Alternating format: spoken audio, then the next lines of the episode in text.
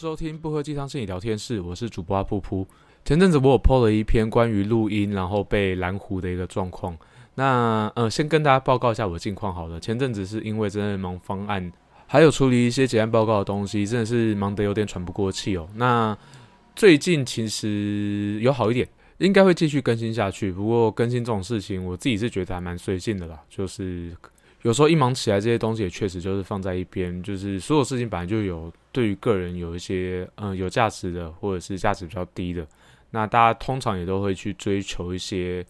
相对来讲对自己比较有价值的东西。那这个当然对我来讲也是还蛮有价值啦，只是可能在生活中有一些可能更紧急、更需要赶快去处理的事情。那相对来讲，这些事情可能就被我排在比较后面。那至于就是家暴主题这个。单集其实我是真的有录，我那时候已经录了大概十五分钟，然后想说嗯有点累，然后就想说就先放一边吧，然后结果就是当天晚上雷神就几发重锤，然后就觉得就是嗯就是家暴主题跟就是外衣主题感觉上好像要混在一起讲会比较适合一点，然后总之就是来不及了，然后我在想说这个内容再想一想要怎么写，然后再怎么样的去。呃，跟大家聊聊这样的主题哦，其实就是关于亲密关系议题，就真的最走到最后的结局，大概外遇跟呃，就是外遇跟家暴，大概就是最常会被提到两个在婚姻关系中一问题很多，然后很难好好结束的一个状态。背后涉及的议题，其实有些东西是接近的啦，有些之余就是关系发展的部分，其实呃，它就是一个不同。结果不同方向的一些行为表现而已，可是它本质可能就是一样，是来自于就是关系，可能从原本可能是就是刚结婚的时候可能八十分、九十分，甚至有一些可能接近很接近一百分，可是到了后面，呃，就是分数慢慢降低，低到一个程度，就是呃，这个关系其实没办法满足彼此的需求。那家暴的话，会比较像是他仍然在关系里面寻求那个需求，可是这个需求可能 maybe 就是一直有受到。一些阻碍有受受到一些就是无法控制的状况，那家暴其实本质上啦，它基本上都在寻求一种就是呃冲突的终终止、冲突的暂停，或者是在关系中寻求一种控制感，而这个控制感是对方可能没办法接受，只有单方面有得利的状况。那外遇的话，其实就某些角度来讲，就我个人观点了，他有一点放弃现在这个关系。可以满足需求的可能性，然后他开始在透过其他关系去找到，呃，可以满足他需求的人事物。那这个东西也其实也不尽然是外遇了，其实有很多关系你会看到，呃，伴侣关系失和，他开始去疯狂找朋友聊天，他开始回去找他爸爸妈妈，开始找他兄弟姐妹。那这个其实就广义上来讲，就叫拉三角了，只是。如果是找爸爸妈妈、找亲戚，基本上不会有太多的问题，聊天什么其实还好。可是如果说是找其他的对象哦，同性跟异性都算，那这个东西可能就会有个问题，就是关于婚姻忠诚的议题。就是其实，在关系里面，其实控制这件事情是还蛮重要的，就是有没有掌控感。那个掌控感跟安全感通常是相近相伴出现。那可是当这些东西都抓不住的时候，那人总是需要。花一些力气去找一些东西是可以他可以信得过，然后这些东西让他感受到安全跟控制的。那可是这件事情最后，有些人可能会选择一些比较健康的方式，像是可能就是跟另外一半好好谈谈，说，诶，那个我们关系发生什么事情，那我们要怎么样让彼此的关系能够更自在一点、更放松一点，或者是我们遇到的问题我们要怎么解决，或者是不解决我们要怎么去应对这件事情。那可是有些人可能就会选择就是用。躲开的方式，甚至是用一些比较指责、比较攻击的方式去处理这些问题。那这东西就很像是萨提尔再去谈的沟通姿态的部分。其实就是人在关系里面难免都会有焦虑的时刻。那焦虑的时候，其实是我们最像我们自己的一个时间点。萨提尔在谈沟通姿态的时候，他基本上就是讲说，沟通姿态有四种：一个是一致性的沟通，就是我所想要表达的，我是内外一致，而且是合一的状况。那再来的话就是打岔，打岔就是在这样焦虑情境里面，他可能去讲一些烂笑话啊，去讲一些有的没的，去转移就是关系中的那些焦点跟注意力。那他目的当然也是让那个焦虑情绪能够降低。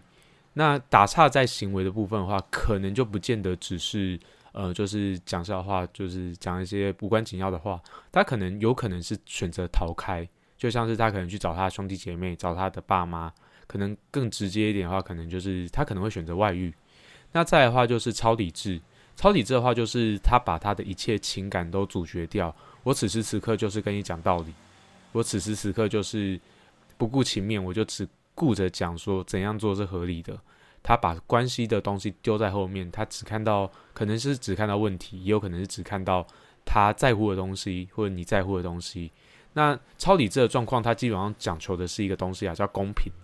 他希望这个关系最后是公平的。那可是这个东西背后会有一个矛盾的地方，公平难道就是一段好关系吗？或者是换句话说啦，公平难道会是？呃，成为好关系的重要要件吗？基本基本上不是哦。如果在一个关系里面，对方只会讲道理的话，大概其实很难去讨论到真的情感、真正的感受的部分。当然啊，我们可以找到一个客观的公平，可是有的时候公平它其实是一个主观的感受。就好像举例来讲啦，这是一个老故事哦。一个穷人拿了一百块钱作为捐献，然后另外一个富人拿了一万块钱作为捐献，请问哪个捐的比较多？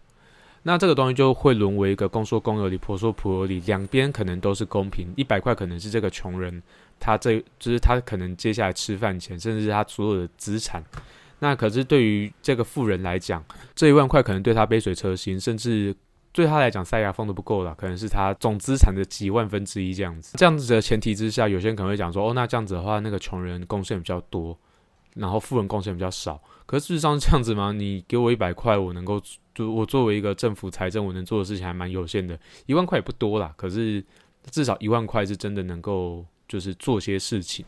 那你说谁谁给的比较多，谁给比较少？这个东西其实就会沦为就是大家价值观跟主观认定上，怎样可以让自己的感受变得比较公平，感受到比较公平。公平有时候不是一个客观事实，而是一个情绪感受。所以这个东西就会变成是我们很常在去讨论公平的结果，就是我们其实找永远找不到所谓的公平在哪里，因为每个人认为的公平可能都不太一样。再的话就是，呃，就是讨好，在关系里面想尽办法去做一些让别人有感受到好处，可能献献殷勤啊，可能是就是各式各样的大小事劳务通都包办，然后希望透过牺牲自己能够让关系变得稳定一点点。这个其实也还蛮常出现在就是受暴妇女身上的一个行为模式哦，就是想尽办法贡献了一切，可是对方就还是始终觉得，呃，这个关系不是我要的。那讨好这个东西，其实最大的问题也是在于说，这个讨好是满足自己的需求，可是讨好的人不见得有办法看到对方的需求是什么，做这个讨好会越来越无效。然后就是，甚至会被别人就是感受到一种很嫌恶的感觉，是你这样讨好到底是为了谁？到底是为了你还是为了我？你有顾虑到我到底想要什么，我不要什么？这样久了之后，其实最终也是会习得无助了。就是大家开始在关系里面开始找不到我们真实的样子是什么，我们需要些什么，然后两边在关系里面都越来越显得无力。那最后的话就是呃指责，指责的话其实就很蛮直接的嘛，就是把关系中的责任、关系中的错误，通通都推给其他人，推给另外一方。那这件事情，我觉得可以来跟大家聊聊这个价值观哦。在关系里面，基本上有没有人是单独犯错？这件事情是全然都是他的错的事情。关系不管是正确还是错误，这件事情基本上都还是因应着彼此的需求、彼此的投射而来。换句话说，关系里面可能没有所谓的对跟错了，可能有涉及到一些责任，可是责任绝对是共同的。所以基本上，确实在关系里面有一个东西叫做“一个巴掌拍不响”。那事事出必有因，有的时候我们把脉络摊开来看，有的时候我们看到就是呃家庭暴力的互动，它其实前面就会有很多充满冲突，然后甚至是充满就是关系僵化的一个互动互动样态。我就讲到这边，我可能要先做一个声明。基本上，我认为在关系中使用暴力，尤其肢体暴力这件事情是非常非常不对的。我也没有为那些家暴行为人讲话。那我只是把这个事情拉开来看，去讨论说关系到底出现出现了什么事情。那回过头来讲，我们要怎么去在冲突发生之前，或者暴力发生之前，我们就先按下那个开关，先让这件事情不要发生。然后不要让关系继续恶化，至少我们停止扣分这件事情。从心理学的观点来讲，我觉得去厘清到关系中到底发生什么事情，就是就是大家需求是怎么不被满足，然后到最后发生争执，最后产生冲突，甚至最后需要用到暴力来解决这些问题，或者是暂时终止这些问题。这个东西会远比就是谁是被害者、谁是对、谁是错这件事情还要来的重要许多。所以可能会有些话听起来很像是在检讨被害者，然后好像在助长就是相对人的一些势力哦。可我这边其实就是要去很严正的谴责，就是当你在关系里面，你选择用暴力的方式去停止这一切的冲突，停止这一切的互动，不管这个互动是有多么让你不舒服。那使用暴力这件事情，它本来就是有有问题的。你其实在利用你自己在肢体上面，甚至是权力上面的不对等。那至于在关系里面，你选择以外力去去应对你的焦虑跟压力的时候，其实你就某些角度来讲，其实你在逃避问题，然后同时你也不愿意去面对说你在关系里面所应该去负责、应该去思考解决问题的那个责任。那这两件事情，通常啦，先出轨那一方或者先使用暴力这一方，基本上他要为他的这个行为负责。可是另外一个点是，我们要怎么样让彼此可以为关系负责，这件事情才会变成是我们在心理学或者在在伴侣之章里面，我们所需要去协助他们觉察，或者是协助他们看到关系中发生什么事情。那我当然也知道有一派的助人工作者，他们是比较偏向于女性主义。那他们可能就针对就是家暴行为人或外遇，他们就是施加严厉的谴责，然后对他们有更多的施压。那这个东西逻辑上也没有什么不对啦，就是当这些当大家知道说就是这个关系的不对等，最后造成这样的结果，它是一种权力跟关系上的压迫。那当大家越来越害怕成为这样子的人，也会尽可能知道说哦，这个行为是不对的，这个行为是会让另外一半受到伤害的。我们要提醒自己不要做这件事情。可是这个东西是在一个系统层面、巨观系统里面，它可能会有些影响。可是如果说你是在关系里面没办法去处理到关系或情绪卡住的问题，它反而有可能会让关系变得更僵化，双方的互动可能会更加的举步维艰。所以我自己在做这方面工作的时候，我是认真觉得两边其实都需要同理，两边其实都是遇到困境，我们其实多花点时间去关注彼此遇到的困难，我们彼此遇到的困境。而不是去专注于对方此时此刻做的行为有多么不对，其实就是智商的核心还是在于开启对话啦。如果这对话是无法被开启的，你希望有一边永远闭嘴，有有一方永远就是不要再去表达他可能充满了歧视的言论、充满偏见的一些声音，那这个对话不会开启，那这个智商也永远不会有效。所以回过头来讲一件事情，就是我们要怎么样让双方都能好好说话这件事情，其实会是一个解决问题的核心呢。当然啦，如果你是吃瓜群众，或者是你是旁观者，那这件事情也不见得是跟你无关的。其实我我们前几年看到就是肉圆肉圆事件的话，其实你会看到就是大家对于暴力其实是很焦虑，而且是有很多的恐惧，然后会有很多自己的投射进去。那最后基于这样的焦虑情绪，其实我们很可能会采取的行为就会是以暴制暴。可是以暴制暴的本质其实是跟这些家暴行为人没什么太大区别。我觉得反而会是我们要怎么用让社会开启这个对话，让彼此听到说我们在关系里面遇到的困境，例如说他对于就是性别不平等男尊女卑的这种想法、这种观点是怎么从何而来？怎么说他到可能三四十岁、四五十岁，他这个想法根深蒂固到他很难去松动。他到底遇到什么困境？嗯，就举例来讲好了，就是呃，家暴最常会被同时讨论的大概会是。物质滥用，那我们在物质滥用的时候，我们可以看到他为什么会选择用这种方式去应应到他无法去面对这一些压力。一个人开心的喝酒，在宴会上喝酒，跟一个人在家里喝闷酒，那个感觉是会完全不一样的。据我们过往的研究报告也显示出，如果说他是一群朋友喝酒，第一个他不太会有呃物质滥用、物质成瘾的问题。第二个，他基本上不会有酒后吃饱的问题，应该说几率会降低很多啦，那个相关性是低的。那所以这件事情就会是回到他到底为什么会采取说我需要透过喝酒去，甚至独自喝酒去排解掉他在关系里面在工作上面的压力。那这件事情也回到一个源头，就是我们有没有办法去看到，就是外遇的人或家暴的人，他到底从小到大。或者在关系里面遇到什么样的压力、焦虑，他会选择使用这样子的方式去应应。我觉得这是提供另外一个观点，邀请大家去做一些反思，而不是就是只有片面的去指责说哦，相对人就是坏坏，哦，外遇的人就坏坏，被害人就好可怜，然后我们就要很同情被害人，我们要永远跟被害人站在一起。在这状况下的确，被害人是需要帮忙的。可是，一直踩在被害人的位置上面，这些被害人也很难去找到他真真正的力量，去让他自己能够成长茁壮，变得更独立。他可以从这样子不对等关系里面长出新的自我，然后让自己能够面对各式各样的生活压力。其实，以过往做就是家暴妇女相关的研究，有两个资料是我最常使用的。也是我最感兴趣的。第一个就是一个家暴幸存者大概要花多少时间去复原，然后他能够就是重新回到关系里面，然后甚至是跟就是家暴行为人有正常的互动，走出那个创伤。据研究来说，大概是四年左右。四年其实是一个很长远的时间哦，就是对于一个人的复原来说，尤其在家庭关系里面，其实每个人都是重要的，然后每个人的离开，每个人的。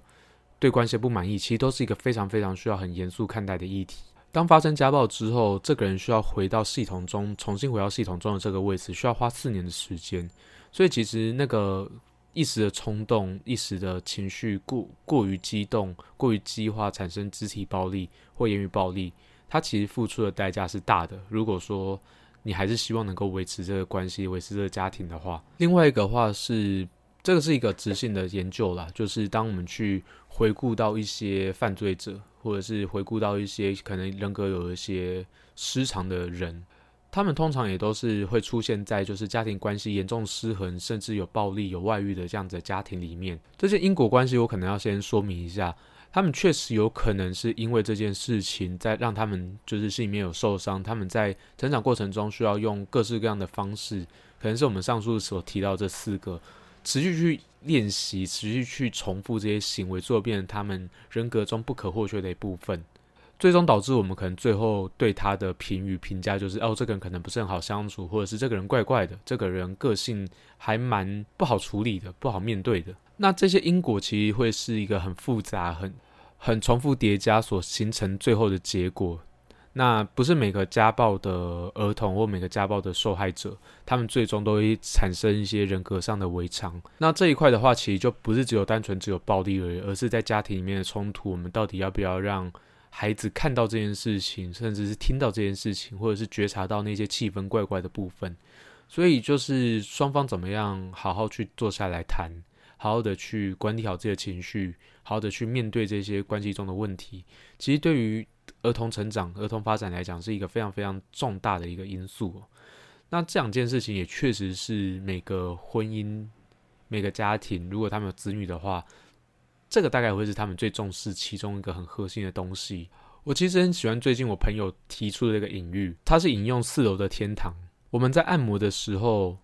就是如果一个地方很紧，紧到一个不行的时候，我们不能直接去按那个地方，按那个地方反而会让。就是关节发炎啊，肌肉发炎，可能会有更糟的状况。我们反而要从其他地方去稍微去做一些松动，我们才能去按那个真正最紧绷的地方。所以我们要去应付的，其实不是只有核心的问题。有的时候我们在做这些关心跟关切的时候，我们太常指到最核心的问题去了。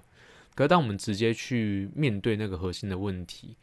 其实反而会让关系变得更糟，让那个系统的状态变得更糟。有的时候我们可能要从周边的一些，有时候比较好的处理方法，其实是我们从周边慢慢的往中间靠近。我们先去关心他所关心的东西，那个东西可能在周边，即便我们已经知道最核心的问题是什么了，可是我们陪他去关心他周关心的事情，陪他去处理好他周边的一些烦恼、一些困境。我们再去回到他的核心，其实对于帮助这个人找回自己的力量，其实是会还蛮有帮助，也还蛮重要的一个过程。所以，关于就是最近的外遇案件，或者是最近前阵子的家暴案件，大家可以去想想看，有什么事情是我们可以先去关心，而不是只有单纯的看这个新闻，然后觉得很嗨，然后把它当成。